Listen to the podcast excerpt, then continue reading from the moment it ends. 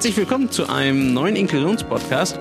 Heute hier mal aus München in einem kleinen Café im Münchner Norden, glaube ich. Das kannst du gleich am besten nochmal genauer sagen, wo wir hier eigentlich sind. Und ich bin mit äh, Tobias hier.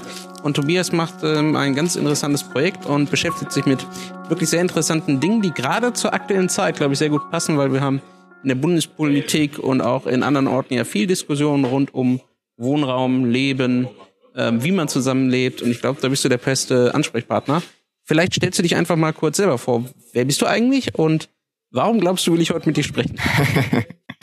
äh, ja, erstmal vielen Dank für die Einladung. Ähm, äh, mein Name ist Tobias Polzfuß um, und ähm, ja, ich bin Gründer von Wohnsinn. Wohnsinn ähm, war ursprünglich einfach eine Online-Plattform für inklusives Wohnen und ist mittlerweile ein deutschlandweites Bündnis, also ein Verein, in dem ganz viele äh, inklusive Wohnprojekte und auch andere Akteure aus dem inklusiven Wohnen äh, zusammengeschlossen sind.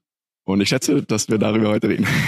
genau, das ist unser Thema heute, also Wohnsinn und vor allen Dingen auch, wie man insgesamt inklusives Zusammenleben irgendwie schafft. Ja, ähm, es gibt cool. natürlich für Betroffene sowieso viele Probleme, glaube ich, auf dem Weg, um mhm. überhaupt irgendwo zu wohnen.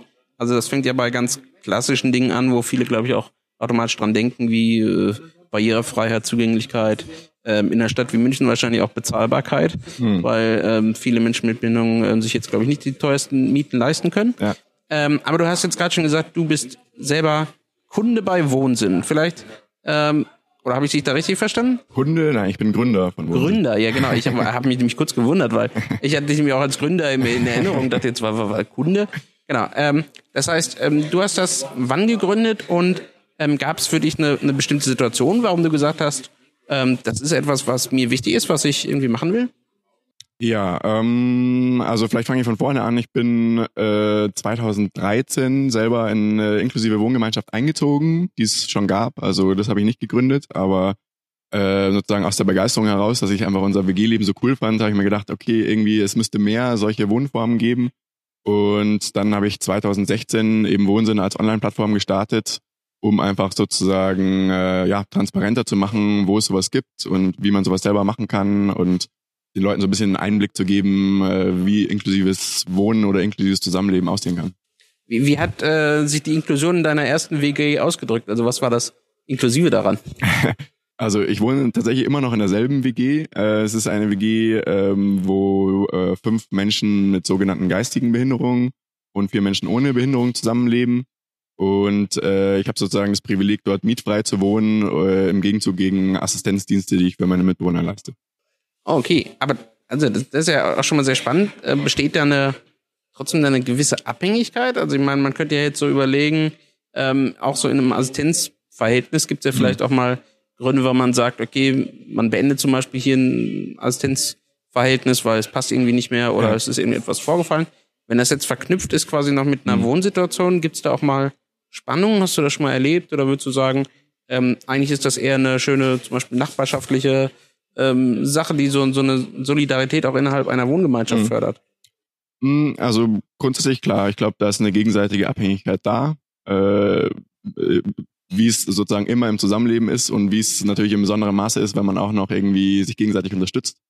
Ähm, grundsätzlich ist es, glaube ich, was, was auch so in der Szene diskutiert wird. Äh, ist es äh, gut, dass es sozusagen aneinander geknüpft ist oder nicht? Also es gibt auch äh, inklusive Wohngemeinschaften, wo einfach Leute zusammen wohnen, jeder zahlt ganz normal Miete und die Assistenz der behinderten Menschen kommt einfach von außerhalb. Ähm, und ja, ich glaube, ich stehe auf keine der beiden Seiten. Ich finde, beides hat einen Charme. Letztlich geht es darum, dass die Leute selber bestimmen, was, was für sie die richtige Wohnform ist. Ähm, und sehe aber schon, dass es halt gerade aus Sicht der Flexibilität irgendwie total einen Vorteil hat, wenn jetzt irgendwie mein Mitbewohner sagt, okay, ich komme halt erst äh, um Mitternacht nach Hause und ich bräuchte dann noch äh, Unterstützung, um ins Bett zu kommen, dann sitze ich halt so lange vor Netflix und äh, chill und äh, helfe ihm dann kurz ins Bett und gehe dann in mein ja. eigenes. Und wenn jetzt da eine Fachkraft sitzen müsste oder so, äh, extra nur sozusagen, um ihn dann noch ins Bett zu bringen, was vielleicht fünf Minuten Aufwand sind, äh, wäre das ja viel umständlicher als so als Mitbewohner. Und vielleicht kommt er ja dann tatsächlich sogar erst um eins, ja. weil die Party war so gut. Also, ja, genau. Das ist ein bisschen schwierig. Ja. Okay, das heißt, und dann 2016 hast du dich dazu entschieden und gesagt, das ist ähm, eigentlich eine, eine coole Sache. Eigentlich müssten wir ähm, ja beim gemeinsamen Wohnen irgendwie automatisch auch eher inklusiv denken. Genau. Und was hast du dann konkret gemacht? Du hast einen Verein gegründet? Äh, nee, ursprünglich war das tatsächlich einfach mein ehrenamtliches Projekt, äh, diese Online-Plattform auf die Beine zu stellen. Ähm, tatsächlich gar nicht, weil ich irgendwie total der Online-Geek bin oder so, sondern ähm, weil äh, man im Internet mit wenig Mitteln viel erreichen kann. So, ne? Das war irgendwie äh, meine Idee, erstmal nur äh, Informationen zu vermitteln, ähm, eine erste Übersicht zu geben, wo es äh, eigentlich ursprünglich auch solche Wohngemeinschaften gibt, wie, wie meine. Ähm, das hat sich dann äh, vervielfältigt, dass da jetzt auch unterschiedliche Wohnformen drauf sind. Ähm, aber genau, im, im, im Kern ging es mir darum, äh, ja, könnte man sagen, so Aufklärungsarbeit, Informationsarbeit zu machen. Und äh, coolerweise hat sich eben, also ich habe dann selber ganz viele von den Mondprojekten selber besucht und mich mit denen ausgetauscht, äh, Blogartikel geschrieben und ähm, ja, auch einfach auf deren Couchen gepennt und, und geguckt, wie fühlt sich's hier an und was ist da unterschiedlich. Eben zum Beispiel, wenn man nur zusammen wohnt, aber keine Assistenz äh, gegenseitig hat. Ähm, und das ist ja eigentlich super Qualitätsmanagement auch, oder? Weil die Sachen, die du dann quasi dort präsentiert hast oder in Anführungszeichen dann ja auch den Leuten als Angebot präsentiert hast, also auch wenn du natürlich nicht der Anbieter selber mhm. bist, aber es ist ja dann etwas, wo die Leute recherchieren und gucken, vielleicht gibt's bei mir was in der Nähe, wo ich was machen würde und du warst tatsächlich dann mal vor Ort und hast dir das angeguckt. Also es hat ja noch nicht mal so Reiseunternehmen oder so, selbst die man das nicht. Äh, ja, könnte man so sagen. Also wir, wir haben äh, natürlich schon auch Wert darauf gelegt, dass es irgendwie gemeinsame Blogartikel sind. Also dass auch zum Beispiel die Bewohner mit Behinderung, äh, gerade mit sogenannten geistigen Behinderungen, auch aus ihrem Leben erzählen, weil äh, ja, das eine, eine Personengruppe ist, über die viel geredet wird und die oft wenig selbst zu Wort kommt. Und das fand ich eigentlich auch das besonders Coole an der an der Tour damals. Und ähm, ja, was eben aus diesen vielen coolen Bekanntschaften geworden ist, ist jetzt eben dieses Bündnis, der Verein. Ähm, und das ist eben eigentlich besonders cool sozusagen, dass man jetzt irgendwie eine Art Akteur geschaffen hat, der äh, ja die die Stimme von den ganzen irgendwie äh, mal bündelt und und auch das Wissen, die ganze Expertise von den inklusiven Wohnprojekten sind ja leider im Moment noch eher, sag ich mal, Modellprojekte. Das Gros der der der Wohnangebote für Menschen mit Behinderungen sind eher nicht inklusive Sachen. Ja, mein neues Lieblingswort, ne Leuchtturmprojekte in der Inklusion. ja. Ich kann es nicht mehr hören, um ehrlich zu sein. Ja, also es ist, ich glaube, es ist super wichtig, Leuchtturmprojekte zu haben, aber es ist halt äh, zentrale Aufgabe, nicht dabei stehen zu bleiben. Ja, genau. Also wenn Leuchtturmprojekte dann eben die Ausrede dafür sind, dass man nichts mehr machen muss, ja. dann hat es exakt den Sinn äh, verfehlt, den es eigentlich ja. haben sollte. Ja. Also das ist, äh, also ja, äh, immer wieder das Problem sozusagen, will man jetzt, äh, dass Leute kommen und sich das anschauen und sich damit fotografieren lassen, um es bekannter zu machen und so. Äh, was total hilfreich ist, äh, aber äh, wird es dann sozusagen auch als Legitimation äh, genommen, hey, meine eigene politische Arbeit zum Beispiel oder andere Arbeit ist läuft schon so gut, wir müssen eigentlich gar nichts mehr tun. Ja, wenn so der Ortsbürgermeister kommt, so ein Foto mit der WG macht und sagt, so seht ihr, wir haben Inklusion bei uns im Stadtviertel und das war's dann. Ja, ja, genau. Und ich meine, mit, mit den äh, Wohnformen, die es jetzt gibt, ist äh, einfach noch nicht genug auf jeden Fall. Ja. Du hast jetzt gerade äh, angesprochen, dass du das als, äh, am Anfang erstmal als eine Internetplattform äh, gemacht hast. Mhm. Ähm, ich weiß das selber, als ich vor Ewigkeiten, ähm, also irgendwie vor zehn Jahren oder so, mich mal auf die Suche gemacht habe nach ähm, ersten Möglichkeiten, wo kann man studieren, wo kann ich dann eben auch leben, wo gibt es irgendwie mhm. Wohnmöglichkeiten, dass das sehr, sehr schwierig war, überhaupt an irgendwelche Informationen zu kommen. Also mhm. sowohl auf den einschlägigen Plattformen, ich meine, es gibt ja genug WG-Vermittlungsplattformen, äh, irgendwelche Wohngenossenschaften, Baugesellschaften, ja. Universitäten, wo es ähm, irgendwie Infos gibt, aber eben nie Infos über Zugänglichkeit, Barrierefreiheit, ähm, Zusammenstellung von WGs, ähm, also ich glaube, dieser ganze soziale Aspekt ja auch, und ich glaube, das mhm. betrifft noch nicht mal Menschen mit Behinderung äh, jetzt vordergründig, sondern es gibt auch genug andere Leute, die, glaube ich, wissen wollen, wie ist denn eigentlich von der Sozialstruktur, von den Persönlichkeiten eigentlich so eine WG zum Beispiel zusammengesetzt. Und meistens finde ich das ja so auf den Plattformen nicht. Ja. Ähm, das heißt, ähm, äh, ihr versucht schon, das nochmal weiterzuentwickeln, auch dieser, diesen Plattformgedanken, oder ähm, sagt ihr da zum Beispiel, wir würden ganz gerne mal mit einem dieser großen Plattformen kooperieren oder tut ihr das vielleicht sogar schon? Ja, ähm, eigentlich genau letzteres. Ähm, eine, ich weiß gar nicht mehr wer, eine Zeitschrift hat mal getitelt irgendwie äh, Wohnsinn, äh, das Wege gesucht für inklusives Wohnen oder so. Und ähm, da habe ich gemerkt, okay, manche Leute verstehen eigentlich noch nicht, worum es bei Wohnsinn geht, weil es geht uns nicht darum, jetzt nochmal eine eigene extra Plattform aufzugeben. Oder um Inklusion, weil das ist nicht sehr inklusiv, wenn man eine extra Plattform macht. Ne? Ja, genau. Nee, genau. Ähm, also äh, bei der WG-Börse haben wir aktuell schon eine Kooperation mit äh, wgsuche.de. Das würde ich sagen, ist wahrscheinlich so die zweitbekannteste nach WG gesucht. Ähm, und äh, ich würde aber sagen, sozusagen, dass die Vermittlung gar nicht so unser zentrales Anliegen ist, sondern eher ähm, Informationen für Leute, die sowas selber machen wollen. Also weil, ähm, also ich meine, Behinderung ist ein riesiges Spektrum, dementsprechend ist auch äh, eine Wohnung zu finden oder oder selber zu gründen, eine Wohngemeinschaft zu gründen, ähm, für Menschen ganz unterschiedlich schwierig. Aber wenn man jetzt mal sozusagen von denen ausgibt, die so unsere Kernzielgruppe sind, dann sind es eben Menschen mit sogenannten geistigen Behinderungen, Lernschwierigkeiten äh, oder auch teilweise äh, komplexerem Unterstützungsbedarf, dann sind es schon oft eher Projekte, die nicht privat organisiert sind, sondern die sich dann irgendwie oder die privat starten, dann aber irgendwie eine Art von Verein werden. Und ähm, dann ja, ist plötzlich stehen, stehen die vor so einem Wust an Sachen, die sie machen sollen, irgendwie Anträge, die sie schreiben müssen, Förderungen, die sie beantragen müssen, ähm, Wohnraum, den sie finden müssen, der barrierefrei und auch noch irgendwie im richtigen Schnitt ist und in der richtigen Lage. Und bezahlbar. Und bezahlbar. äh, genau. Und äh, bei all solchen Sachen wollen wir irgendwie helfen. Deswegen würde ich auch vielleicht so, ähm, sag ich mal schon als, als Blick in die Zukunft sagen, Wohnsinn wird sich äh, wahrscheinlich immer mehr Richtung äh, Lernplattformen entwickeln ähm, und weniger Richtung Vermittlung von Wohnraum. Das heißt aber jetzt, wenn man ganz konkret, man ist jetzt irgendwo äh, und ähm, möchte jetzt äh, ja zum Beispiel eine WG starten oder vielleicht auch ein ähnliches Wohnprojekt, muss ja vielleicht nicht immer direkt gleich WGs sein, sondern es kann ja auch vielleicht ähm, in, in einem größeren Gebäude irgendwie andere nachbarschaftliche ja. ähm, Zusammenlebensformen geben. Ich glaube, da gibt es ja heutzutage ganz viele genau. auch interessante und spannende Modelle. Ja. Dann kann man sich aber an euch wenden und ihr könnt einen dann weiter beraten, zum Beispiel an wen muss ich mich wenden, um bestimmte Förderungen zu bekommen? Ähm, ihr hilft vielleicht auch dabei bei einer Konzeptionierung oder wie kann man sich ganz konkret mhm. jetzt die Hilfe vorstellen, die man bei euch zum Beispiel bekommen könnte? Ähm, ja, ich glaube, dazu muss ich erstmal sagen, dass Wohnsinn ja äh, noch ein sehr junger Verein ist. Also wir sind äh, letztes Jahr äh, erst offiziell gegründet. Und ja, also werden mal alle Mitglied, ne? Also Mitglied, äh, äh, Webseite wo, wo, wohnsinn.org. Wohnsinn.org, wie Wahnsinn nur mit O. Ja. ja gut, jeder, jeder Anfang wohnt ein Wahnsinn in, oder genau. wie war das? Ein bisschen falsches Zitat, aber passt.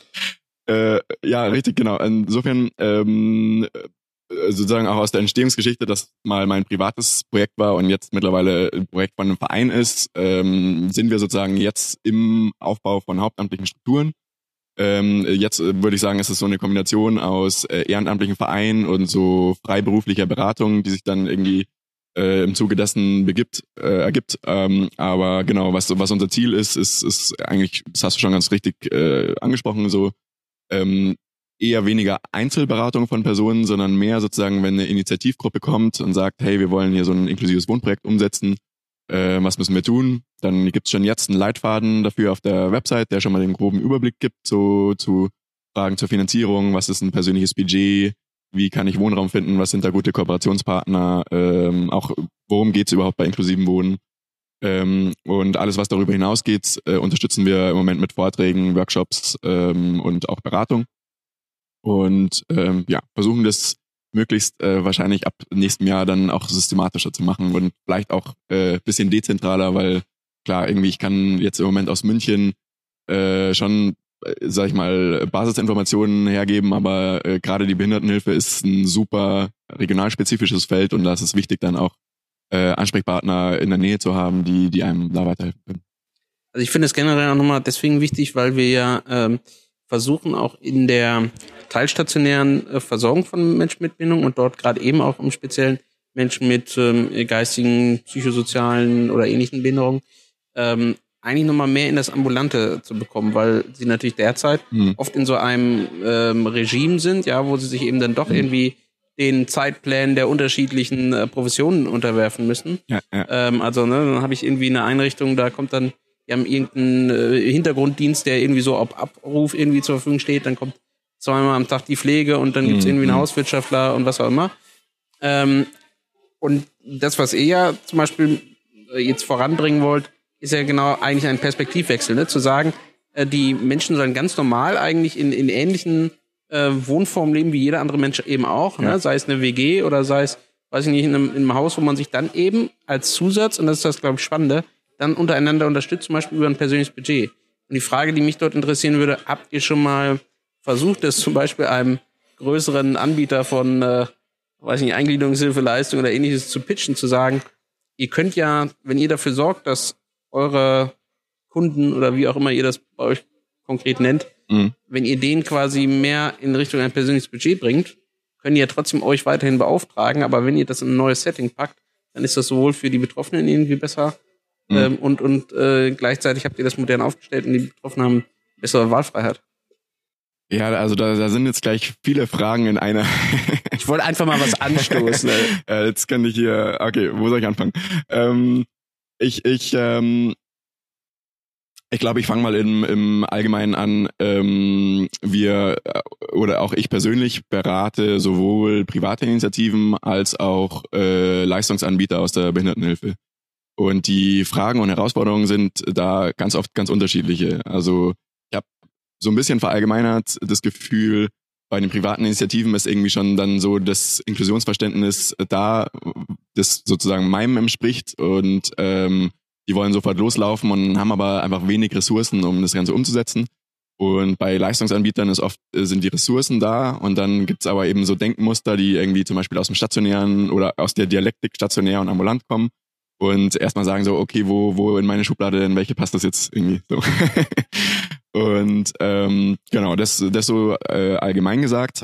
Und ähm, dann gibt's aber eben doch bei äh, für, für beide Seiten irgendwie total coole Leuchttürme, wo wir wieder bei Leuchttürmen sind, äh, die zeigen, wie es funktionieren kann. Ähm, und ich, vielleicht kann ich einfach von beiden Seiten mal einen äh, darstellen. Ein cooles Projekt von der äh, Lebenshilfe Dresden war zum Beispiel wirklich drei Jahre lang äh, ein Projekt zu machen, wo sie Prozessbegleitung für Menschen mit Behinderungen angeboten haben, um ihren eigenen Wohnwunsch zu verwirklichen. Und dann war das auch klar, sozusagen, das, was sie verwirklichen, ist dann ihre zum Beispiel eigene WG oder ihre eigene Wohnung.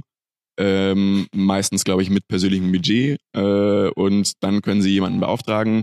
Das ist dann, glaube ich, häufig auch die Lebenshilfe Dresden als äh, Dienstleister geworden, aber es äh, nicht zwingend und es kann sich auch jederzeit ändern, so wie das eben beim persönlichen Budget gedacht ist. Ähm, und das finde ich wahnsinnig spannend, sozusagen, dass da ein Anbieter mal äh, den Weg gegangen ist und gesagt hat, okay, wir empowern die Leute, das zu machen, was sie Lust haben. Ähm, wir werden danach auch sozusagen irgendwie davon profitieren, sage ich jetzt mal, oder äh, äh, ja, ähm, es spielt in unser Geschäftsfeld rein. Ähm, aber sozusagen ist es nicht unter unserem Dach. Ähm, das fand ich sehr cool.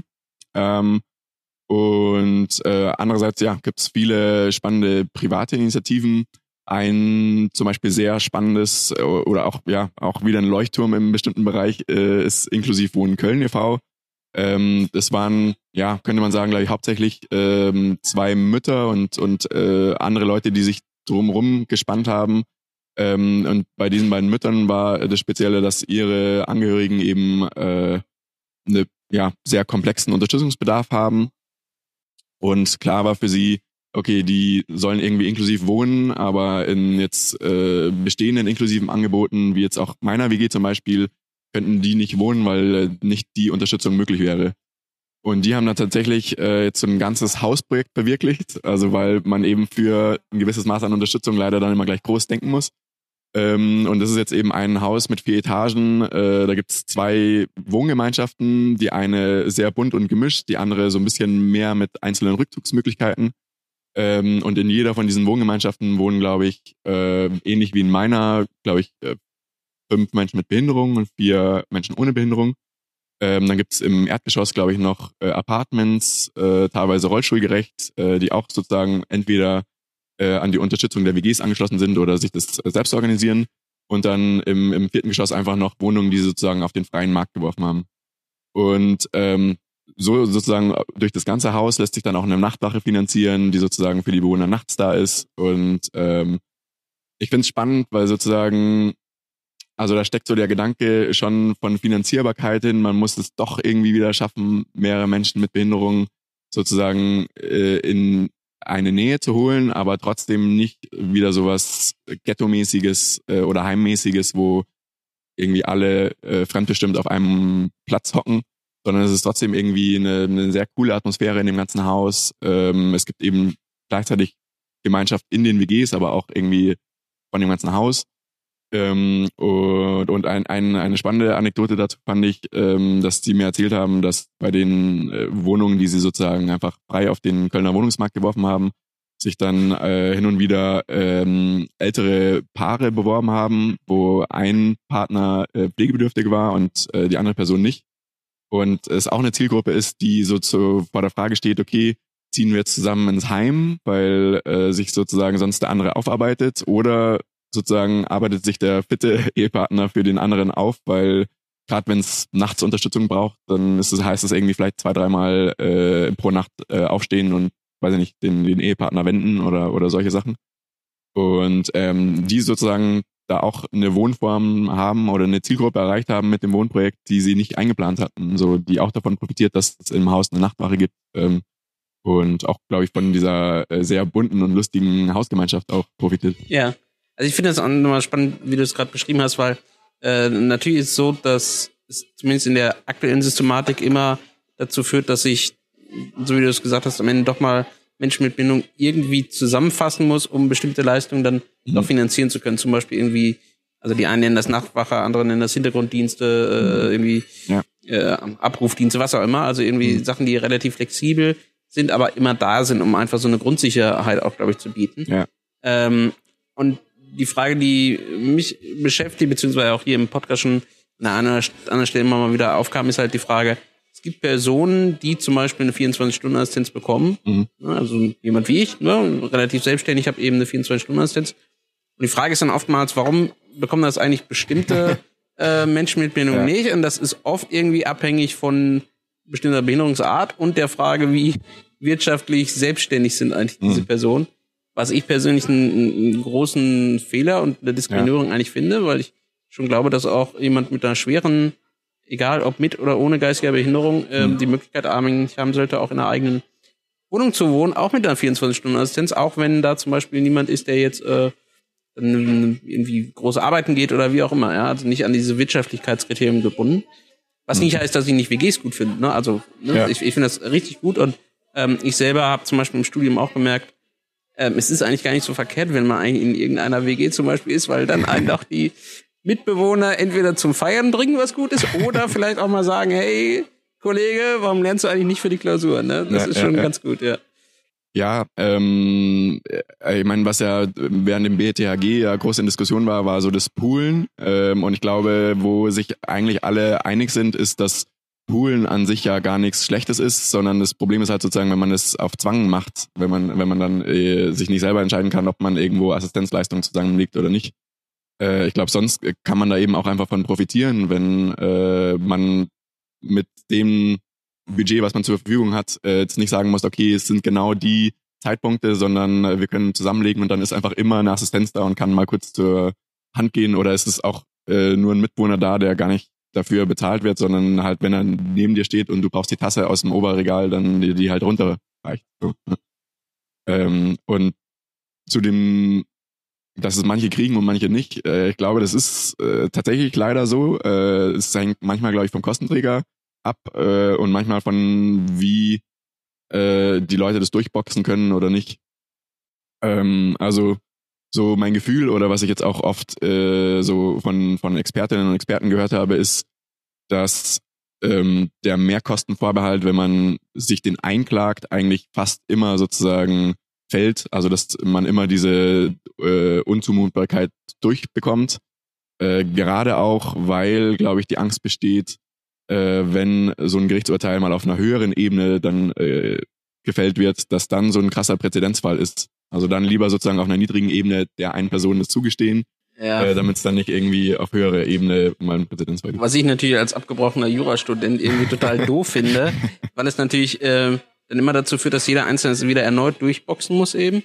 Ähm, und das ganz ist genau. zwar dann ganz schön, dass irgendein Sozialkostenträger dann irgendwann einen Vergleich macht oder ich da irgendwie vielleicht sogar das bekomme, was ich will.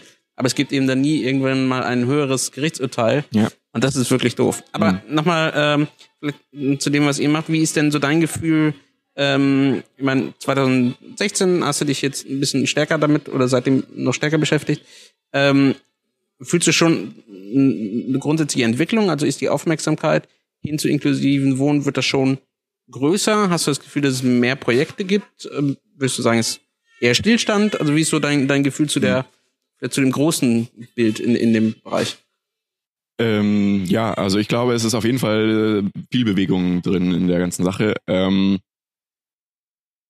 ich überlege jetzt gerade, wo ich anfange. Also äh, einerseits merkt man, dass es in den letzten Jahren viel mehr Projekte, glaube ich, entstanden sind, als es früher der Fall war.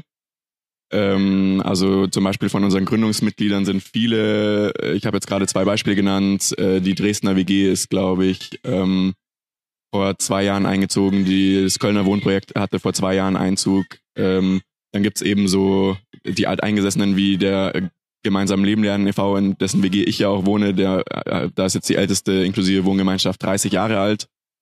Ähm, also, Aber kann man fast Happy Birthday singen noch. Ja. ja, genau. Also tatsächlich dieses Jahr ah, ja. gefeiert. Herzlichen Glückwunsch. ja, und ähm, genau, aber grundsätzlich würde ich sagen, dass viel entsteht. Und das sozusagen, äh, was du vielleicht merkst, warum ich immer trotzdem noch so ein bisschen zögere, ist, ähm, dass äh, es immer noch wahnsinnig viel Aufwand ist, sowas zu gründen. Also äh, wir versuchen ja gerade durch Wohnsinn diesen Aufwand immer mehr zu verringern, dass man nicht das Rad neu erfinden muss, dass man auf bestehende Erfahrungen, gerade von zum Beispiel 30 Jahren gemeinsam leben lernen oder von jetzt äh, den äh, Projekten aus äh, Köln und Dresden profitieren kann. Äh, und trotzdem, gerade wenn man sich als private Initiative gründet, dann heißt es erstmal, okay, irgendwie viel äh, Kooperationspartner finden, viel lernen, was die Strukturen und äh, rechtlichen Rahmenbedingungen angeht, eine Finanzierung auftreiben, lauter so Sachen. Und deswegen glaube ich, ist immer noch sehr, sehr viel zu tun, um sozusagen äh, diesen Aufwand zu verringern. Ist viel äh, in der Politik zu tun, dass die richtigen Rahmenbedingungen stimmen. Ähm, da ist, glaube ich, auch das BTAG so ein zwiegespaltenes Thema. Ich glaube, dass viele äh, der Sachen, die jetzt kommen werden, dem Ganzen helfen. Dass zum Beispiel äh, vielleicht äh, EOTB-Stellen, also Teilhabeberatungsstellen, im Ganzen irgendwie befördern können, wenn sie eine gute, äh, qualitätssichere äh, Beratung liefern können.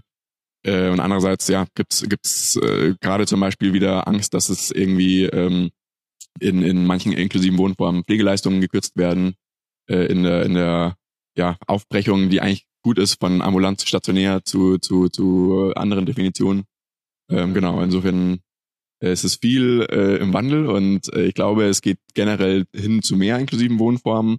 Ähm, aber man darf es nicht sozusagen dem Zufall überlassen, sondern man muss jetzt da ganz viel dran arbeiten und das haben wir mit Wohnsinn auch vor.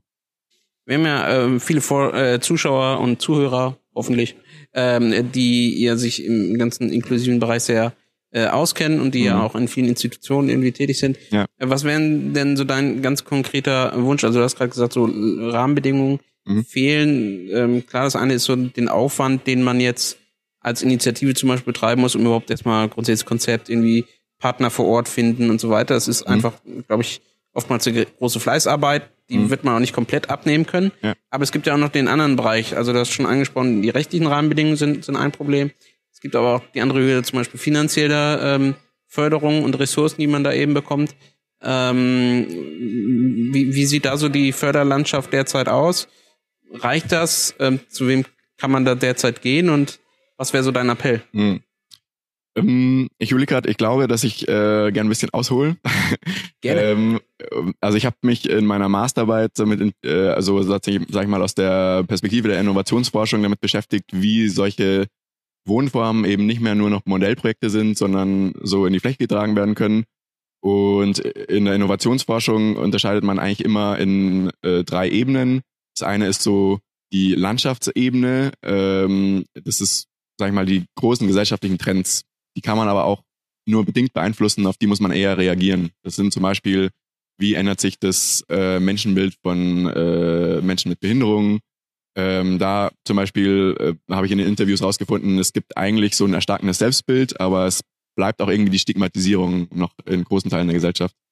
Äh, und es gibt, weiß ich nicht, den Trend hin zur Urbanisierung, dass immer mehr Leute in Städte ziehen und äh, Landflucht und äh, lauter solche Sachen. Also viel aus der Vergangenheit, zum Beispiel eben auch äh, aus der Vergangenheit der, ähm, ja, wie sich das Wohnungswesen in Deutschland entwickelt hat, dass einfach sehr viel liberalisiert wurde, äh, der Staat weniger Zugriffsmöglichkeiten hat mittlerweile, weil einfach ganz viel ja in privater Hand ist und da auch ja die Wohnungsgemeinnützigkeit abgeschafft wurde, was einfach zur Folge hatte, dass es weniger bezahlbaren Wohnraum gibt als früher. Äh, das sind sozusagen so die großen Trends und dann äh, darunter gibt's so diese Regimebene. Ich glaube, du hast es auch vorhin schon so ein bisschen angesprochen, ähm, äh, wo es eben, glaube ich, in dem Bereich eben eine Verknüpfung von zwei Aktionsfeldern gibt. Äh, es gibt das Aktionsfeld Wohnen und das Aktionsfeld, ich nenne es Unterstützung oder man könnte es landläufig Behindertenhilfe nennen. Und in beiden von denen befindet man sich. Und das ist, glaube ich, ganz schwierig sozusagen dann, weil das war ja deine ursprüngliche Frage. Ich will jetzt gar nicht so politikmäßig deine Frage nicht beantworten sondern man befindet sich ja sozusagen eben in zwei Feldern. Das ist das Spannende. Das heißt, man muss einerseits gucken, was gibt es zum Beispiel für gesetzliche Rahmenbedingungen und Fördermöglichkeiten in der Behindertenhilfe. Was verändert sich da gerade zum Beispiel durchs BTHG, durch Pflegestärkungsgesetze. Und man muss aber gleichzeitig auch noch gucken, ähm, was gibt es für Fördermöglichkeiten im Bereich Wohnen, was muss sich da verändern. Es gibt eben zum Beispiel so eine Bewegung hin zu einer neuen Wohnungsgemeinnützigkeit, weil es eben früher mehr bezahlbaren Wohnraum gab und man jetzt sozusagen zwar nicht das Rad zurückdrehen kann, aber Elemente wieder einführen könnte, die es einfacher machen, ähm, bezahlbaren Wohnraum zu schaffen. Ähm, und natürlich äh, irgendwie, man braucht mehr stärkere Auflagen für barrierefreien Wohnraum, ähm, weil äh, ja das Krasse ist, Barrierefreiheit lässt sich in sehr großen Teilen nur im Neubau umsetzen. Liebe Grüße an die FDP in NRW. Ihr äh, Leute. Äh, die haben das nämlich gerade schön zurückgedreht, aber okay. das ist ein anderes Thema. Äh, ja, also das ist dann sozusagen, weil ich jetzt gerade so, so ein bisschen mehr aus der Wissenschaft spreche, wieder genau der konkrete Praxisfall, wo sowas dann eben scheitert. Ähm, und genau, in, in, beiden diesen Feldern muss man sehr viel durchboxen. Ähm, um, um jetzt mal eben zum Beispiel konkreter zu werden, wäre eben sowas wie äh, so eine neue Wohnungsgemeinnützigkeit was. Es wäre total sinnvoll, äh, Barrierefreiheit mehr in den Bauverordnungen äh, zu verankern. Ähm, es wäre sinnvoll, äh, in so Sachen wie Quartiersentwicklung viel mehr auf Inklusion zu setzen. Ähm, es wäre sinnvoll, dass äh, Kommunen äh, die Grundstücke, die sie noch haben, nach Konzeptvergabe vergeben, also dass das beste, zum Beispiel inklusivste Konzept gewinnt und nicht das, was äh, den teuersten Preis zahlen kann, der, mit dem größten Investor oder so. Äh, und auch wichtig, dass das eben zum Beispiel in Erbpacht vergeben wird und nicht verkauft wird, weil sich dann der Staat sozusagen immer noch das Kapital hat, eben äh, als Grundstück das dann wieder umzuwidmen, wenn man sagt, okay, es war jetzt super, dass hier so ein inklusives Wohnprojekt war, aber jetzt müssen wir da ein bisschen umsteuern, dann hat man die Möglichkeit, äh, das nach ein paar Jahrzehnten wieder zu machen. Und wenn man es verkauft, dann ist es verkauft, dann macht es der Anbieter, der, der sich das eben gekauft hat. Ähm, so viel zum Bereich Wohnen und im Bereich Unterstützung, da schauen jetzt wahrscheinlich eh die ganzen Expertinnen und Experten zu, da muss ich gar nicht so viel zu sagen. Es geht viel um äh, der Mehrkostenvorbehalt, der fallen sollte. Es geht um ähm, äh, den Ausbau vom persönlichen Budget. Ähm, es geht um ja, jetzt, dass das BTAG, die guten Sachen, die drinstehen, dann auch wirklich in den Leistungsrahmenvereinbarungen in den verschiedenen Ländern ankommen. Äh, lauter solche Sachen, da könnten wir jetzt irgendwie Stunden drüber reden. Ähm, und genau, und jetzt ist sozusagen noch das Spannende, jetzt waren wir bei zwei Ebenen und die dritte Ebene darunter sind dann sozusagen das die Nischenebene, sagt man ja landläufig auch so, das hängt noch irgendwie so in der Innovationsnische fest. Da sehe ich eben im Moment äh, diese ganzen Leuchtturmprojekte, von denen wir geredet haben. Äh, und die müssen sozusagen dann den Sprung schaffen in das Regime. Und gar nicht unbedingt sie selber, sondern die Prinzipien, die sie vertreten. Also zum Beispiel Selbstbestimmung von Menschen mit Behinderung, also zum Beispiel Begegnung von Menschen mit Behinderung als was Selbstverständliches aber auch die Konzepte, um, wie zum Beispiel eben inklusive Wohngemeinschaften, wo Assistenz zwischen, Mensch, äh, zwischen den Mitbewohnern stattfindet, als eine sehr flexible Form der Unterstützung. Und ähm, ich glaube, dass man zum Beispiel hier in München sehen kann, dass es teilweise schon funktioniert. Also ähm, in München macht es eben schon seit 30 Jahren gemeinsam Leben lernen e.V., in dessen WG ich auch wohne. Ähm, es war am Anfang eine Sonderleistungsvereinbarung, einfach nur zwischen dem Verein und dem Kostenträger. Ähm, das wurde evaluiert und ist jetzt eine äh, Rahmenvereinbarung, die auch andere Vereine und Anbieter in Anspruch nehmen können. So geschehen zum Beispiel jetzt eben von der Lebenshilfe München, die jetzt eine erste solche Wohngemeinschaft aufgemacht hat. Ähm, und man so sehen kann, so das Konzept schafft irgendwie so langsam quasi ins Regime oder in, in das bestehende System rein. Äh, jetzt ganz speziell hier lokal in München. Äh, und man sieht aber eben auch gleichzeitig, dass dann wieder ganz neue Fragen äh, aufkommen. Äh, zum Beispiel die Frage, sollte die FQA, das ist das, was früher Heimaufsicht hieß, äh, zuständig sein für solche inklusiven Wohngemeinschaften. Ähm, ich glaube, ich will es jetzt gar nicht groß diskutieren, äh, ob das jetzt richtig ist oder falsch ist, aber es ist äh, genau so ein, so ein äh, Zeichen dafür, dass gerade eine Sache, die eher sozusagen so ein bisschen in der Grauzone war, jetzt genauer definiert werden muss, weil sie sozusagen in dieses Regime, in das System reinkommt. Wobei ja gerade, zumindest habe ich oft das Gefühl, dass ähm, die Grauzonen in der Inklusion eigentlich die Zonen sind, die wir brauchen, weil ja. sie nämlich die äh, ein Stück weit eher eine Flexibilität bieten und wenn wir ja den Gedanken tragen, dass etwas personenzentriert sein soll, mhm. dann brauche ich eine gewisse Flexibilität auch im rechtlichen Rahmen. Richtig, richtig. Ähm, und ähm, du hast schon gesagt, wir brauchen jetzt nicht tief einsteigen in die ähm, Heimdebatte, Heimaufsicht und, und die dazu zuständigen rechtlichen ja. Rahmen. Ähm, ich sehe aber eher, dass dort ja dann immer noch der Gedanke von früher durchscheint. Mhm. Nämlich indem ich plötzlich ähm, ein, ein Projekt, wo ich eigentlich eine hohe individuelle Flexibilität haben sollte, also mhm. ich ja auch als ähm, als Bewohner, als Mensch mit Behinderung mhm. theoretisch jederzeit die Möglichkeit haben soll zu sagen, so, gefällt mir nicht mehr, ich bin jetzt raus. Ja? ja. Äh, und meinetwegen dann hinterher auch jemand dorthin kommt, der meint, wir keine Behinderung hat. Mhm. Ja, also da, ich habe ja einen, einen, einen Fluss da drin. Es kann ja mal so, mal so sein. Mhm. Es kann sich in alle Richtungen entwickeln, im, im Optimalfall vielleicht. Also wenn es ein, mhm. eine Normalisierung quasi des Wohnungsmarktes in manchen Bereichen wäre. Und wenn ich das aber unter das Regime zum Beispiel auch wieder der mhm. Heimaufsicht stelle, dann funktioniert das schwierig, weil ich gebe dem erstens gleich einen Stempel und mhm. äh, genau. Ja, also genau, also schon jetzt sind natürlich ähm, die Wohnformen, die bestehen, die sind immer müssen sich immer mit dem System oder Regime auseinandersetzen und äh, dann funktioniert eben oft sowas nicht, wie du jetzt gesagt hast, dass äh, zum Beispiel ein behinderter Mensch auszieht und ein Mensch ohne Behinderung einzieht, weil dann äh, klappt zum Beispiel vielleicht die ganze Finanzierung nicht oder zum Beispiel, weil es äh, äh, sozialer Wohnungsbau ist, äh, muss jemand den und den Wohnungsschein haben, um in das bestimmte Zimmer einziehen zu können. Ja, aber äh, da, da kommen wir doch schon noch zum Problem, dass es manchmal schon dann hapert, wenn der Mensch mit Behinderung, der neu einziehen soll, zum Beispiel nicht den gleichen Unterstützungsumfang eben braucht und dann hm. trotzdem auch eine Gesamtfinanzierung plötzlich in Frage steht. Ne? Also wenn da jemand ja. war vor mit einer sehr komplexen äh, ähm, Bedürftigkeit an Unterstützung hm. und der nächste relativ selbstständig ist, wenig ja. braucht, auch dann kann ja schon eine Gesamtfinanzierung manchmal gefährdet sein. Genau, also da sehe ich auch, dass ähm, ja, man, man schon konzeptuell drüber nachdenken muss, was passt jetzt äh, oder wer passt jetzt in die WG. Und dass da leider eben dann nicht nur Charakter äh, und, und äh, passt es zwischen uns eine Rolle spielt, sondern zum Beispiel auch, äh, äh ist es jetzt der Unterstützungsbedarf, den wir hier in der Wohnform so liefern können. Und ich glaube, es gibt schon immer mehr auch äh, inklusive Wohnformen, die ähm, da flexibler werden, die übers persönliche Budget dann sagen, okay, dann äh, äh, haben wir da zum Beispiel weniger Budget und haben dafür weniger Assistenten oder äh, haben dann mehr Budget und äh, so. Aber so ganz davon lösen kann man es, glaube ich, nicht. Und ähm, ja, ich glaube, deswegen ist es umso wichtiger gar nicht, dass, also ich glaube, es kann nicht jeder äh, inklusive Wohnform für sich perfekt sein, sondern es muss eben eine Vielfalt an verschiedenen Wohnmöglichkeiten geben. Ich habe in meiner Masterarbeit zum Beispiel auch äh, Sigrid Arnade interviewt und die war sehr skeptisch, dass man überhaupt einer Wohnform den Titel inklusiv aufdrücken kann, weil für sie Inklusion ist, dass man halt die Wahl hat, wo man und wie man wohnen möchte.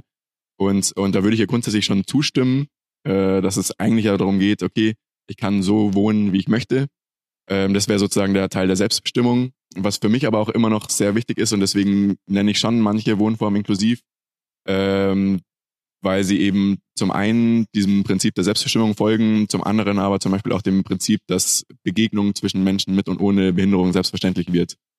Und das, glaube ich, halte ich nicht nur deswegen für wichtig, weil es ein angenehmes, cooles Wohnen ist, also wie ich es zum Beispiel genieße, sondern auch äh, dann so ein Samen ist, den man in die Gesellschaft sieht, der in andere Bereiche wirkt. Also dass zum Beispiel bei mir in der WG jemand wohnt, der dann vielleicht äh, später Arbeitgeber oder Arbeitgeberin ist oder äh, Lehrer oder Lehrerin oder, oder in der Kita arbeitet oder was auch immer und es dann in seinen Bereich mitnimmt und zum Beispiel beim Vorstellungsgespräch, wo sich ein behinderter Mensch bewirbt, sagt, äh, hey, okay, du hast ungefähr den gleichen Assistenzbedarf wie der Typ damals von der WG-Party oder äh, wie mein Mitwohner damals. Ähm, wenn du mir sagst, was du brauchst, so, dann kriegen wir das hin. Stell dich nicht ein, weil der Typ mit Sprachsteuerung hat wie in FIFA immer geschlafen. Also, ja, das kann auch ins Gegenteil umschlagen. Genau. Ja, ja, also, ne, ne, also inklusive Begegnung heißt nicht, dass die immer gut sind. Nee, also, nee, also, also, genau. Ähm, ich fand gerade noch ganz gut, du hast ähm, nochmal ausgeführt, ähm, so ein bisschen, dass beim Wohnen es vor allen Dingen um langfristige äh, Standards geht, um langfristige ähm, Denken, also wohl gesagt, ne, ein Staat muss irgendwie sich die Möglichkeit eröffnen, auch ähm, Konzepte und Grundstücke, die er eben mal für bestimmte Konzepte ähm, gegeben hat, auch mal, wie soll ich sagen, zu evaluieren und zu sagen, nach 80 mhm. Jahren so irgendwie die Welt hat sich weitergedreht, jetzt machen wir da was anderes. Ja. Und auf der anderen Seite, ähm, das gerade, was jetzt klassisch die Barrierefreiheit zum Beispiel angeht, ähm, das oft nur funktioniert bei Neubauten. Mhm. Das heißt aber, wir sprechen ja über Dinge, die sich manchmal, also wenn wir jetzt Standards setzen, in der Fläche eben auch erst in 30 Jahren oder so mal irgendwie richtig auswirken, weil erst dann, äh, ne, es dauert ja. ja ein bisschen, bis, bis neue Wohnungen irgendwie gebaut werden. Also ähm, genau, also wir, du hattest ja vorhin schon die Frage sozusagen, wie viel bewegt sich gerade und ich mhm. habe das Gefühl, es bewegt sich viel. Ähm, und gleichzeitig sind es eben krass dicke Bretter, die man da zu bohren hat, weil ja, zum Beispiel, wenn man, wenn es um Wohnraum geht, dann so ein Haus ist einfach was ziemlich Massives. Äh, und da stehen ganz viele Häuser und Wohnblöcke in, in, in Deutschland, äh, die man auch erstmal nicht abreißen wird und die man vielleicht aber auch erstmal nicht umbauen kann, äh, dass sie perfekt barrierefrei sind. Und ähm, ja, deswegen muss man, glaube ich, kreativ werden. Ähm, man braucht aber eben auch, gerade da, wo was Neues besteht, dann halt, glaube ich, sehr hohe Standards, zum Beispiel an Barrierefreiheit. Also wenn man äh, nur im Neubau wirklich nach DIN nur an Barrierefreiheit schaffen äh, kann, dann sollte eigentlich möglichst jeder Neubau barrierefrei sein. Ähm, weil es eh schon so viel Bestand, wie wir haben, ein kleiner Prozentteil ist, der sich dann dadurch verändert. Ähm, ja, aber ähm, das, die, die Einsicht, glaube ich, die braucht noch so ein bisschen. Also es gibt so viele Studien dazu, dass Barrierefreiheit jedem nützt und, und pipapo. Äh, aber ja. also ich glaube, der Folge können wir uns alle komplett äh, anschließen. So. Ja. Zeigt aber auch trotzdem, dass man ähm, ja auch mit unterschiedlichen Interessen, sowohl in der Politik als auch in der Gesellschaft manchmal zu kämpfen hat. Und mhm. äh, du hast ja vorhin nochmal so die geschichtliche Entwicklung so ein bisschen angesprochen. Wir haben ja eben heutzutage nicht mehr so viel staatlichen, gemeinnützigen mhm. Wohnungsbau vielleicht, wie das früher mal war. Aber es gibt ja schon auch so einen Trend hin zu äh, wieder mehr zum Beispiel Genossenschaften. Und mhm. ähm, mich würde nur interessieren, ähm, es gibt zum Beispiel in Hamburg ja auch eine Assistenzgenossenschaft, ja, wo ja auch mhm. sich Betroffene zusammengeschlossen haben, die grundsätzlich komplett selbstständig in ihren eigenen Wohnungen wohnen, aber wo sie auch so ein Stück weit das, was ja im Arbeitgebermodell mit Assistenz zum Beispiel über schwierig ist, weil man ja schon eine relativ große Verantwortung und ja auch ja, Arbeit ja, auf sich lastet, das quasi auslagern und trotzdem relativ selbstständig ist über so eine mhm. Genossenschaft. Ähm, äh, siehst du, dass dass vielleicht gerade so inklusive WGs, inklusive äh, Wohnkonzepte auch nochmal einen neuen Schub geben können für gerade so genossenschaftliche Wohnkonzepte? Also nicht nur, dass mhm. wir jetzt auf der einen Seite von, von denen profitieren, wenn es die gibt, sondern dass ja. auch gerade dieser Bereich von, von Menschen mit Bindung und inklusiven Strebungen profitiert.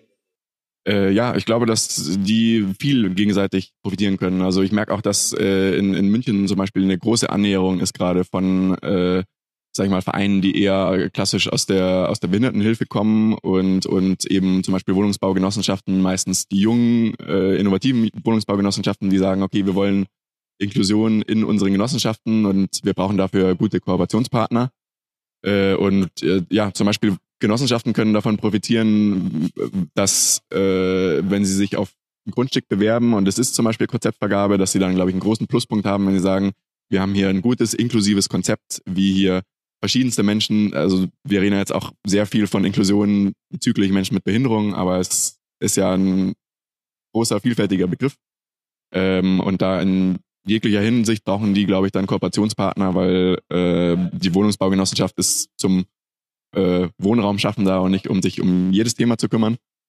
Nee, ich finde auch, also man kann denen auch durchaus sagen, nutzt das halt einfach als als Verkaufsargument, als äh, genau. als als ähm, ja Geschäftsmodell. Also ja. niemand sagt, dass man Inklusion nicht auch irgendwie für eigene äh, Zwecke nutzen darf, wenn es halt grundsätzlich irgendwie ein gutes Konzept ist. Ne? Ja, ja. Ja, genau. Und, und andersrum, genau, profitieren eben, äh, profitiert die Behindertenhilfe oder profitieren Anbieter von inklusiven Wohnformen, wenn es Genossenschaften gibt, die dafür offen sind und die ja oft äh, generell schon einfach das gemeinschaftliche Wohnen in, in den Vordergrund stellen. Und mit gemeinschaftlich meine ich nicht so zwanghaft gemeinschaftlich, sondern eben so äh, die Möglichkeit zu Begegnungen bei gleich, gleichzeitiger Möglichkeit auch äh, ja Distanz zu wahren oder sich zurückzuziehen.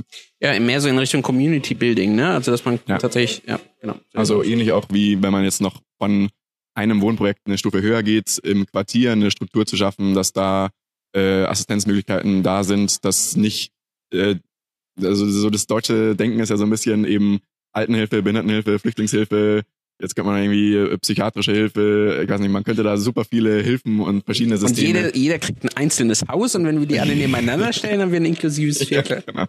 Ja, ja, genau. Ja, genau, dass man da mehr querdenkt und sagt, okay, äh, man hat hier, also viele Ausbildungen sind ja auch schon sehr querschnittlich. Äh, äh, soziale Arbeit oder so setzt sich ja selber das Ziel, äh, eigentlich sozusagen für viele Menschen Unterstützung bieten zu können oder viele Menschen begleiten zu können. Und äh, dann wird trotzdem der eine Sozialpädagoge vielleicht in der Altenhilfe tätig und der andere in der Behindertenhilfe und die haben wenig miteinander zu tun, sondern ich, genau, also es gibt irgendwie so viele spannende Konzepte von äh, Altenheimen, die im Erdgeschoss eine Kita haben oder von Altenheimen, wo dann eben mal ein paar Zimmer durch Studenten besetzt wurden, die dann irgendwie äh, äh, halt ehrenamtlich ihren äh, alten Nachbarinnen quasi dann Bierpong beigebracht haben oder so. Also gibt's die kreativsten Konzepte. Ja, eigentlich. oder mittlerweile, um ehrlich zu sein, eher die Alten den Jungen vernünftige Musik beibringen, weil äh, irgendwie wir hören ja nur noch Scheiße, aber das ist so meine private Meinung hier. Yes. Ja. Auch gut, dass wir mal gesagt haben. genau, ich finde, manche Sachen müssen auch mal gesagt werden, ja. Ist auch äh, mal genug mit Inklusion, jetzt können wir auch mal Ja, ja genau, jetzt, jetzt wird hier mal Tacheles geredet. Nein.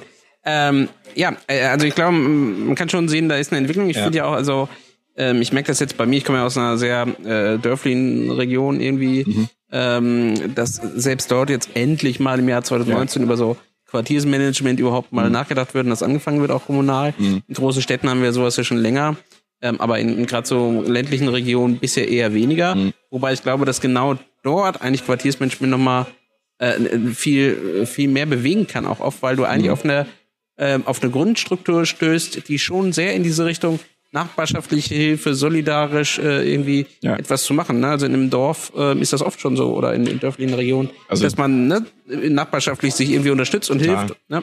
Also eine Bewegung, die ja auch voll in die Kerbe schlägt, ist so dieses Mehrgenerationenwohnen, äh, das ja eigentlich auch schon davon ausgeht, äh, sag ich mal, gar nicht das Rad neu zu erfinden, sondern teilweise ja wieder irgendwie dorthin zu kommen, wo man mal war, dass man halt irgendwie eine Gemeinschaft ist und äh, irgendwie vom Uropa bis äh, äh, zur kleinen Tochter da irgendwie jeder mit drin ist und jetzt egal ob mit Behinderung oder ohne oder zugereister oder was auch immer. Ähm, und dass das gerade für ländliche Gebiete ein Wahnsinnspotenzial hat, weil man da gar nicht irgendwie eine Behindertenhilfe und eine Altenhilfe und alles nebeneinander aufbauen kann, weil so viele Leute gibt es da vielleicht gar nicht, sondern man muss es irgendwie schaffen, das irgendwie äh, zu koordinieren, um, um alles zur Verfügung zu stellen. Und das sollte aber halt dann möglichst nicht so aussehen, dass man ein Altenheim hat und dann die behinderten Menschen da auch einziehen dürfen. Ja, genau. Also äh, du sprichst ja nochmal ein wichtiges ja. Thema an, das ist vielleicht der letzte Punkt nochmal. Ja. Ähm, dass in, in größeren Siedlungsgebieten, sei es jetzt München, Berlin oder was auch immer, mhm. ähm, es vielleicht noch mal auch einfach ist für Menschen mit Behinderungen sowohl Initiativen zu gründen, mhm. äh, Verbündete zu finden und dann auch eben, das ist schon gesagt, eine Grundgesamtheit braucht man vielleicht auch manchmal, um bestimmte Projekte auch äh, zu initialisieren. Mhm. Aber wenn ich jetzt in irgendeinen kleinen Landkreis gehe, der sowieso schon dünn besiedelt ist und die Leute irgendwie 20 Kilometer auseinander wohnen, äh, das ist manchmal sehr schwierig, weil du bist halt äh, im Zweifelsfall manchmal der einzige Mensch mit Behinderung mhm. irgendwie im Umkreis von den nächsten fünf Kämpfern ja, ja, oder so.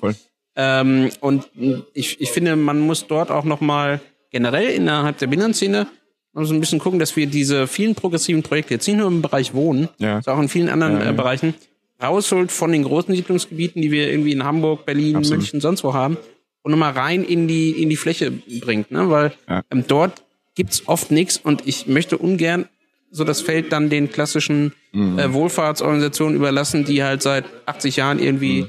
in, in, in jeweiligen Kommune dann irgendwie die klassische Behindertenhilfe macht und sich ja. halt nicht verändert und oft auch nicht äh, verändern muss. Ne? Ja, also ich glaube, man hat das zum Beispiel bei den EUTB-Stellen gesehen, dass in den Städten, die eher bei den Selbstvertretungsorganisationen gelandet sind und dann auch im Land teilweise dann äh, doch irgendwie die Caritas oder so die EUTB-Stelle macht.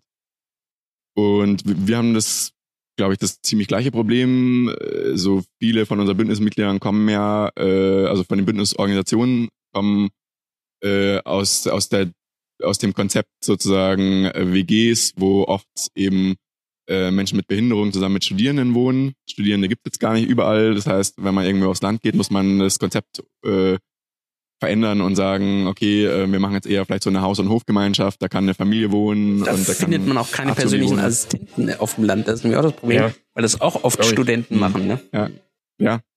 Äh, also und da ist aber auf dem Land dann oft wieder der Wohnraum das geringere Problem, weil man sagt, okay, hier äh, ist vielleicht Leerstand oder oder was auch immer. Also Äh, andererseits dann wieder vielleicht die äh, öffentliche Anbindung äh, eine Katastrophe. Also es ähm, ich glaube, das kann man so grundsätzlich sagen, es hat jedes Wohnprojekt oder auch, auch jede andere inklusive Initiative äh, sehr unterschiedliche Herausforderungen, ob man jetzt auf dem Land ist, in der Stadt, ob man äh, zum Beispiel im Osten Deutschlands ist oder im Westen Deutschlands, ist leider auch immer noch äh, ein großer Unterschied, wie der Kostenträger drauf ist, alles mögliche so.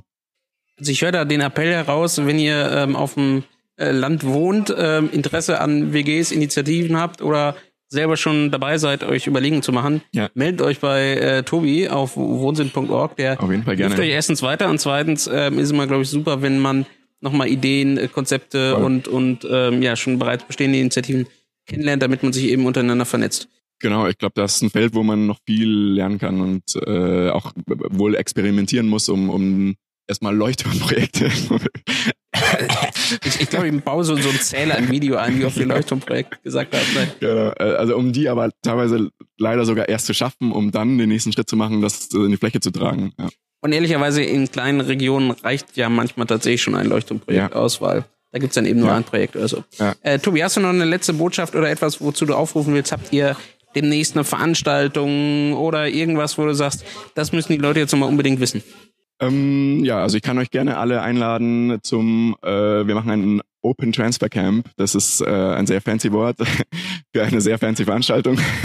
Gibt es das auch in leichter Sprache? Oder? Ja, also wir machen eine Veranstaltung, ähm, einen, einen großen Austausch eben zu inklusiven Wohnen, also speziell zum Zusammenleben von Menschen mit und ohne Behinderung.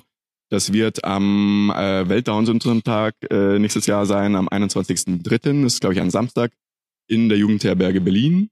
Da können alle sehr gerne kommen. Äh, es gibt im Moment noch keine Ankündigungen oder so. Die ist quasi jetzt exklusiv für euch. ja, die ganz heißen Brötchen werden hier gebacken. Ja, ja. Ähm, In der Bäckerei, ja. ja genau.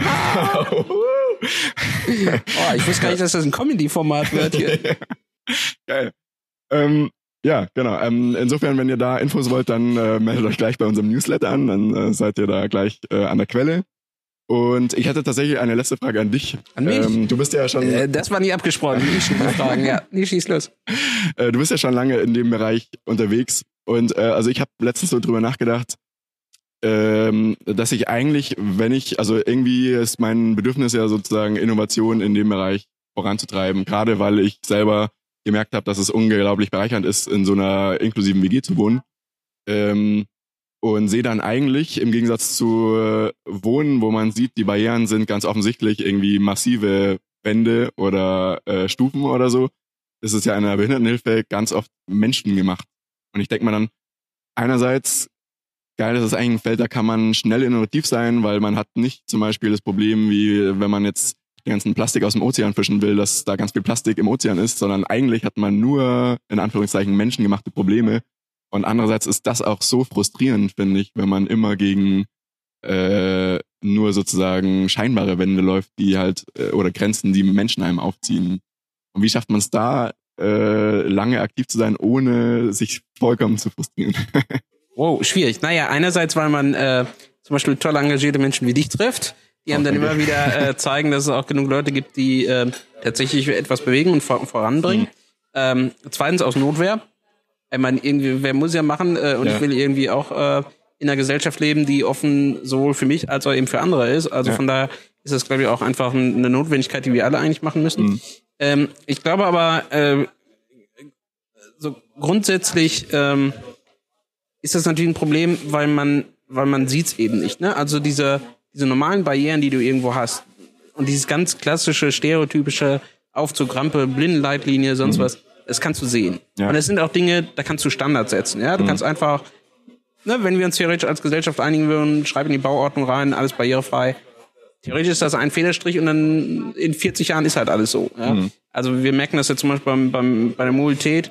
Da hat man halt vor 20 Jahren gesagt, in 20 Jahren muss irgendwie der ÖPNV barrierefrei sein und naja, mit Abstrichen irgendwie sind wir fast da. Ja? ja. Also man sieht zumindest eine klare Entwicklung. Mhm. Bei Menschen und bei menschlichen Entwicklungen ist das halt schwierig. Ich kann ja, halt nicht irgendwie ins äh, Kinderbuch schreiben, in 20 Jahren sollst du ein netter, toleranter, offener Mensch sein. Ja. Sondern ähm, das schaffe ich eben nur ähm, durch Überzeugung, durch tatsächlich Begegnung. Ähm, aber da haben wir kurz im Vorgespräch schon äh, quasi drüber gesprochen. Ähm, Barrieren in den Köpfen. Ja, genau, genau. Mir ist nämlich wichtig, dass diese Barrieren in den Köpfen, die wird es erstens immer auch ein Stück weit geben. Ja. Äh, manche Barrieren in den Köpfen sind ja vielleicht auch gut, weil es irgendwelche Erfahrungen sind, mhm. die jeder so in seinem Leben gemacht hat oder ähm, du stützt dich darauf ja. und, und bestimmte Abgrenzungen, glaube ich, braucht auch der Mensch in einer gewissen Art und Weise. Ähm, aber ähm, es ist sehr schwierig eben äh, diese diese Barrieren in den Köpfen äh, mit irgend so über Bande aufzulösen, ja, also mit irgendeiner Plakatkampagne am Straßenrand, mhm. weiß ich nicht, ob man die Leute so richtig nee. äh, hart irgendwie überzeugen kann. Und was wir brauchen, sind tatsächliche Begegnungen, ne? Also ja. so, wie du das ja eben auch beschrieben hast. Ob das jetzt ganz privat im eigenen Umfeld ist, mhm. durch durchs Wohnen oder weil ich ähm, auf der Arbeit einen, einen Arbeitskollegen äh, hab oder weil ich irgendwie im Konzert einen coolen Dude neben mir hab, ja, der irgendwie total abgeht. So. Ja, ja, ähm, äh, da hinterfragt man sich dann selber. Mhm. Ähm, und dafür brauche ich aber Zugänglichkeit und damit meine ich nicht ähm, räumliche Barrierefreiheit oder so physikalische äh, Barrierefreiheit. Mhm. Die brauchen wir auch. Ich glaube aber, das ist nicht so das größte Problem. Das größte Problem ist, dass wir eine Zugänglichkeit hin zu, gerade zum Beispiel für Menschen mit ähm, kognitiven Einschränkungen, für sensorisch eingeschränkte Menschen, mhm. für ganz viele Menschen, die zum Beispiel Probleme in bestimmten Sozialsituationen haben. Und ich glaube, das betrifft fast alle von uns, weil äh, jeder sich in bestimmten Situationen irgendwie ähm, nicht äh, angenehm fühlt, nicht wohlfühlt, nicht sicher fühlt oder ähnliches. Mhm. Und wir müssen da einfach ein bisschen mehr aufmerksam sein, ja. um dann so eine grundsätzliche Zugänglichkeit zu schaffen. Und wenn die gegeben ist, dann entsteht, glaube ich, Begegnung von selbst und Veränderung auch von selbst. Mhm. Und das ist so ein bisschen sehr pathetisch jetzt, ähm, aber ich glaube, das ähm, ist so eine Sache, die einen dann auch am Arbeiten hält.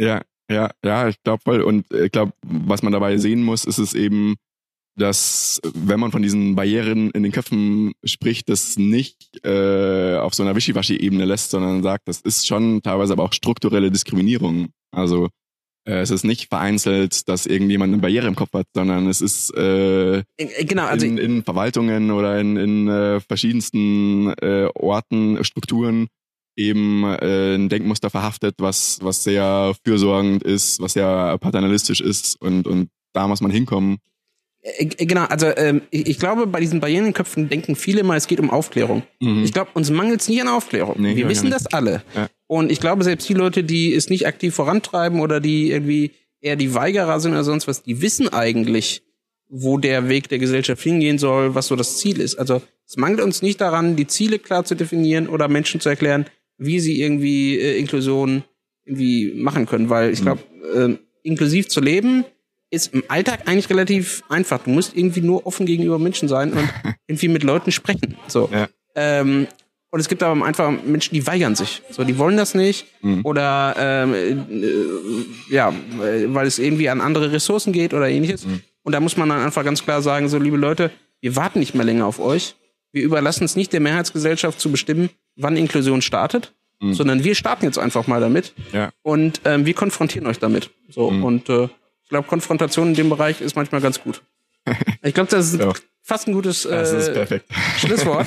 Tobi, ganz, ganz herzlichen Dank, dass du dir Zeit genommen hast. Sehr gerne. Vielen Dank, ähm, dass du ähm, hergekommen bist. Genau, hier in München. Äh, wir haben extrem geiles Wetter im Oktober. Oh, das ja. sieht jetzt so aus, als wäre es vorproduziert aus dem Sommer. Das ist tatsächlich im Oktober, ja. Also ihr seht und hört das dann irgendwie in den nächsten zwei Wochen. Ähm, das ist nicht vorproduziert. So, ganz herzlichen Dank. Bis zum nächsten Mal. Ähm, und ähm, ihr findet die ganzen Links zu den Projekten, die Tobi angesprochen hat, zum Newsletter und mit Sicherheit irgendwie dann auch zu einer Veranstaltung oder ähnliches, werdet ihr unter dem Podcast dann finden. Klickt da rein, werdet Mitglied, abonniert den Newsletter. Lasst mir ein Like vielleicht da und dann wünsche ich euch einen schönen Herbst und schönen Winter. Bis dann. Ciao. Tschüss.